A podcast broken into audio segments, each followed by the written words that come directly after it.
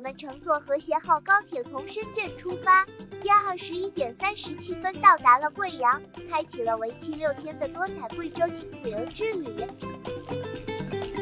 走出贵阳高铁站，来到西广场，远远的我们就看见了导游小磊姐姐手举着的寻根探险导游旗，她热情地把我们招拢在一起，并引导我们向停靠在马路边的旅游公司大巴走去。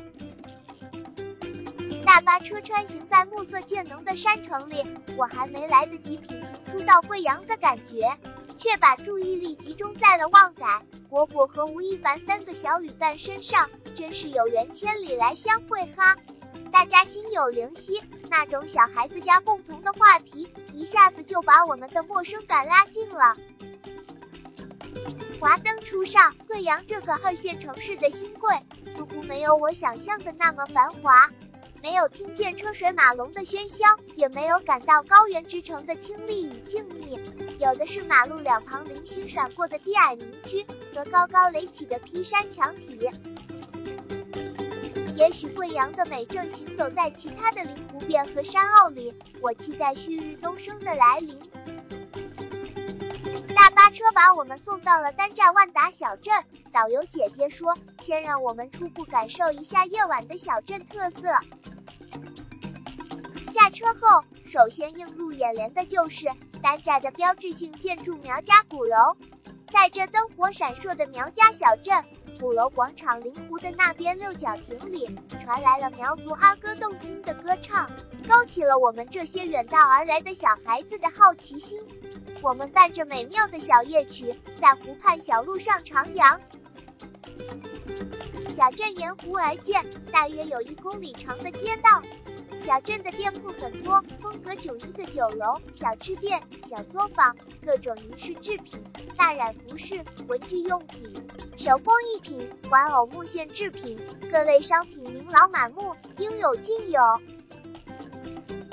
我们几个小伙伴不知疲倦地在各个门店里钻来钻去，游离不停。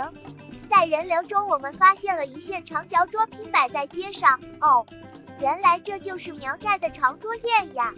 我和旺仔、果果欣喜若狂，高兴的摆了个 pose 留作纪念。晚十点十分，大巴车把我们送往贵阳华美达安可酒店。我们把行李放入酒店后，不约而同的来到不远处的美食一条街去宵夜。的夜市烟火气很浓，各种烧烤、鸭血粉、小炒把马路两边都摆满了。带小孩的食客多在店里用餐，而年轻人则在外面的摊位上喝酒聊天。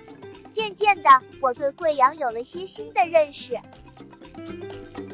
我和爷爷奶奶找了家夫妻店，点了十二元一份的羊肉粉，味道鲜美，费用也不高。还另外在两个年轻人的摊位上点了两串牛肉烧烤，给旺仔分享了一只。之后我们就回酒店睡觉去了。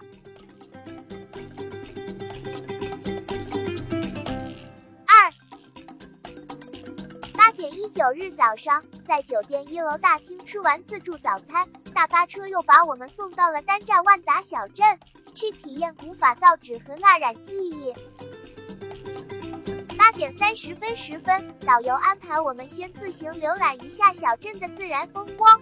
我们来到东湖湖畔，这里的空气真好，环境优美。湖岸边的小路很幽静，有临湖的酒吧、小型音乐会舞场。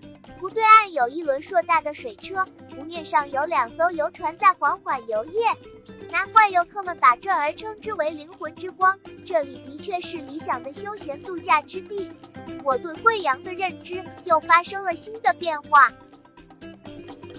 接着，导游姐姐把我们带到了研学基地，学习制作古法造纸贴纸画和蜡染画。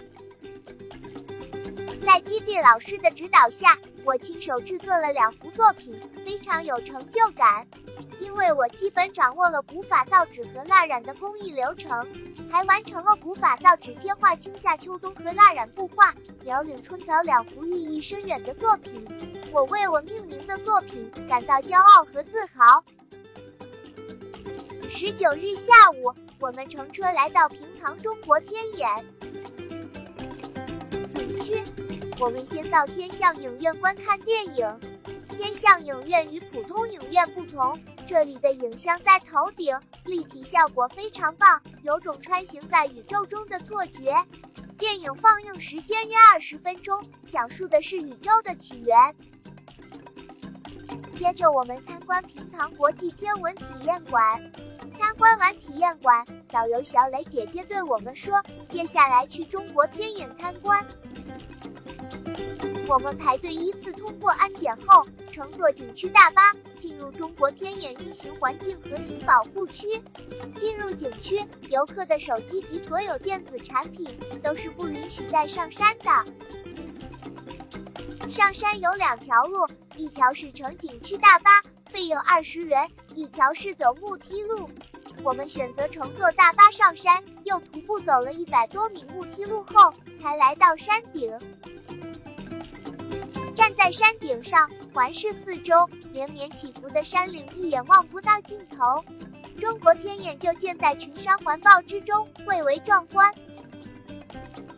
观景台为游客提供有拍照发四大锅盖的专业摄像师，我们花六十元照了两张相，不过是电子照，需在网上下载才能看到。江山代有才人出，各领风骚数百年。面对这大国重器，中国天眼怎不叫人心潮澎湃、激动万分呢？一个人的梦想能有多大？大到可以直抵苍穹。一个人的梦想能有多久？久到能够穿越一生。中国天眼之父南仁东，用他毕生的心血，为我们留下了这宏伟的科学遗产。虽然他走了，其实他并没离开我们，他已化作天际上的一颗星。继续在苍穹巡游，激励着我们后来人不断探索宇宙，追梦星辰大海。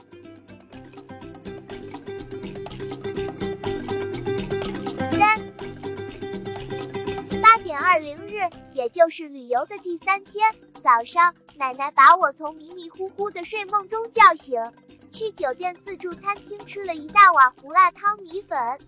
接下来，我们坐着大巴车来到西江千户苗寨。行走在苗寨铺满青石板的街巷里，我最直观的感觉就是这儿的街市超级热闹，身着苗族服装的靓仔靓女随处可见。有时是一两个在店面前，像是在挑选服装；有时则是三五个在街道上溜达。他们在干嘛呢？是为景区做形象代言，或是为商家做广告？我暗自思忖着，不得其解。我们夹杂在南来北往的游人中，一边感叹于那依山而建的吊脚楼，一边欣赏着店家门前艺人的卖力表演。来到一家水果店前，看到鲜美的时令水果，我说我最喜欢的水果就属刺梨了。刺梨是一种浑身上下长满刺的梨子，而且它们都生长在野外。我喃喃自语道：“如果明天的自助早餐里有刺梨就好了。”这时，导游小磊姐姐招呼我们跟上队伍，马上到前面的酒店吃中饭。中午的菜肴还是挺丰盛的，有土豆炖牛肉、红烧肉、酸溜白菜、梅菜扣肉、刁子鱼等。我们美美的吃着，攒足力气，准备迎接接下来的旅程。下午，我们来到了千户苗寨的芦笙广场，大家随导游姐姐去店里租苗服，我也跟着进去了。把衣服换好后，却没有发现爷爷奶奶的踪影，这可把我急坏了。他们怎么总是在关键时候掉链子呢？我憋着一肚子的火，暗自神伤。爷爷奶奶终于赶来了。我面无表情的和他们在广场拍了几组照片后，把衣服还了回去。接着，我们来到西江河开展抓鱼活动，抓鱼的人挺多，鱼儿也不少，但并不是野生的鱼，是老板特意投放的。我开始还不太习惯这冰凉的溪水，所以好半天也没捞到一条鱼。大约二十分钟后，才悟出了一些门道。这时，我眼里的鱼也变傻了，总在我眼前游来游去。我冷不丁地一网下去，终于逮到了一条大鲤鱼。我赶紧把它抓在手上，爷爷顺势抢拍了几个镜头。抓鱼活动玩累了，我提议爷爷奶奶去梯田拍照。之后，我们又沿着西江河浏览风景。河岸上有七座风雨桥，我们来到了导游约定好的第二座风雨桥——螃蟹桥，一边休息，一边等候其他团员。夜幕降临，千户苗寨的街市更加热闹了，吆喝声、鼓点声、悠扬的芦声，一阵阵飘荡在你的耳旁，让你沉浸在一种美妙的意境之中。这就是西江的夜色，这就是苗寨的风情。大约七点三十分，我们如约来到一家叫“酒吧子”的酒店。酒楼的一楼大厅中间是舞台。四周早已摆好了七八线长桌宴，二楼是包厢，客人已就座。长桌宴上摆好了饭菜、酒水和餐具，每套餐具上都有一颗红鸡蛋，吃之前在头上转三圈，接着用前额撞开，表示鸿运当头。长桌宴在一阵欢快的芦声中开宴，主持人是个地道的苗族大哥，他随手摘一片树叶含在嘴里，为大家表演树叶独奏。接着，身着盛装的阿姐开始表演歌舞。在歌舞表演的同时，几个漂亮的小姐姐来到长桌宴，一边唱歌一边为客人敬酒。每一桌每个人都不落下。在为客人进行高山流水叙酒时，长桌宴的热烈气氛达到了高。四，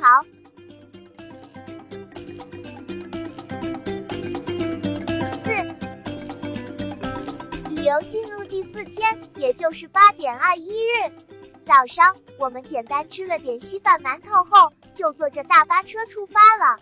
导游姐姐说，接下来我们去荔波小七孔游玩。经过两个多小时的车程，我们来到了小七孔景区。小七孔古桥坐落在碧水如茵的响水河上，这里水势平缓，落差不大，所以没有形成瀑布。然而，它的美丝毫没有逊色，它静卧于翠绿之中，连它的桥孔、桥墩以至桥尖都长着绿色的植被。整个桥体经过了几百年的风雨洗礼，还是那么坚如磐石，神圣不可冒犯。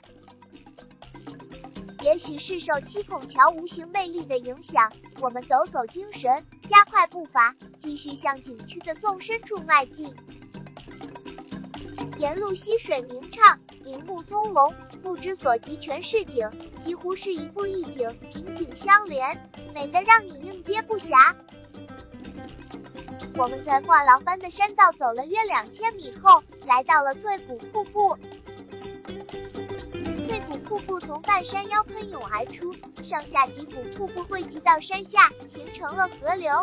我们脱了鞋子，赤脚踏进了清凉的河水里，汇入戏水的人海里。果果不知什么时候也与我玩闹在了一起。正当我们玩得高兴时，他不小心把水洒在了路过的一个小姐姐身上，水也许溅前他的手机上了，小姐姐马上就吼叫了起来，非要找他的家长算账不可。果果一下子懵了，我觉得不至于那么夸张吧。后来在旁观者的劝解下，大家也就散开了。有了这样一段小插曲，我的玩心锐减了不少。好在响水河两岸风景如画，糟糕的心情似乎被秀色可餐的美景融化了。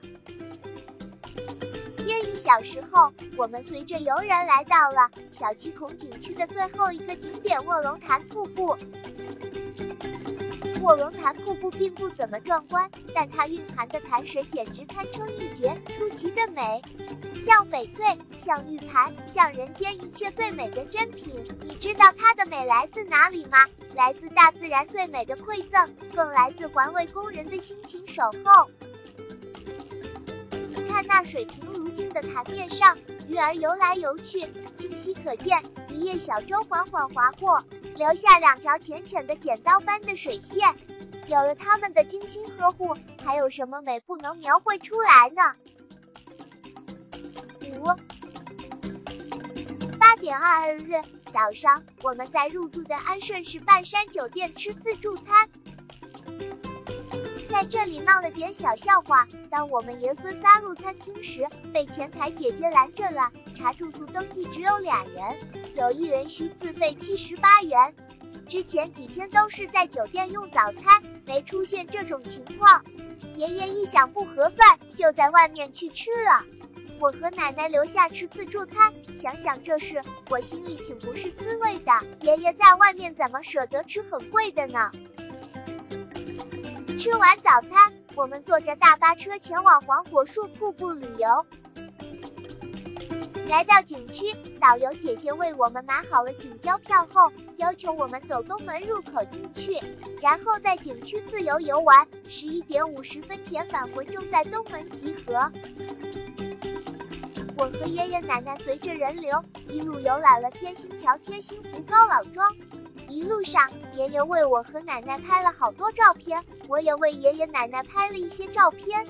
奶奶夸我的照相技术不错，可会抢抓人物表情，比爷爷拍的好多了。我有些飘飘然了，主动提议多为爷爷奶奶拍几张相。大约十一点时，我们在景区转了一圈后，感觉有些累了，天气又热，便提早来到东门外的树林里休息。同行的旅伴基本在规定的时间前赶来了。我们在景区吃过午饭后，大巴车把我们送到了黄果树大瀑布。黄果树瀑布的游客人多，简直超出了你的想象。在去水帘洞打卡的山路上，真的是人山人海，保守估计不少于五万人。我们走在浩浩人流中，五分钟过去了，十分钟过去了，人流没有半点向前移动的迹象。后面跟来的分岔路会来的人越来越多，没有一个小时你去不了水帘洞。我们不得不临时改变主意，原路返回。想体验一下水帘洞天造地设的家当，只能留下遗憾了。终于来到了黄果树大瀑布前，我站在离大瀑布约五十米的观景台上，看到飞流直下的瀑布，那气势，那景象，真是令人震撼。这样宏伟壮观的瀑布，人生能有几回亲身的感受？我们举起手机，不停地抢拍镜头，为自己，为爷爷奶奶，为这纵情驰骋的大瀑布，留下最美好的记忆。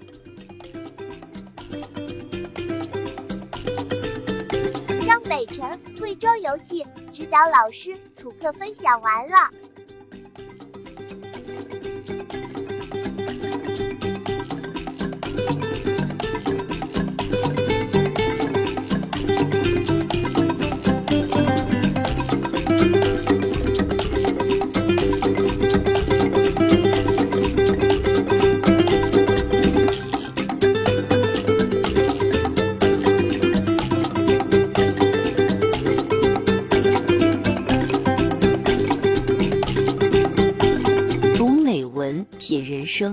世界，打开心灵的锁。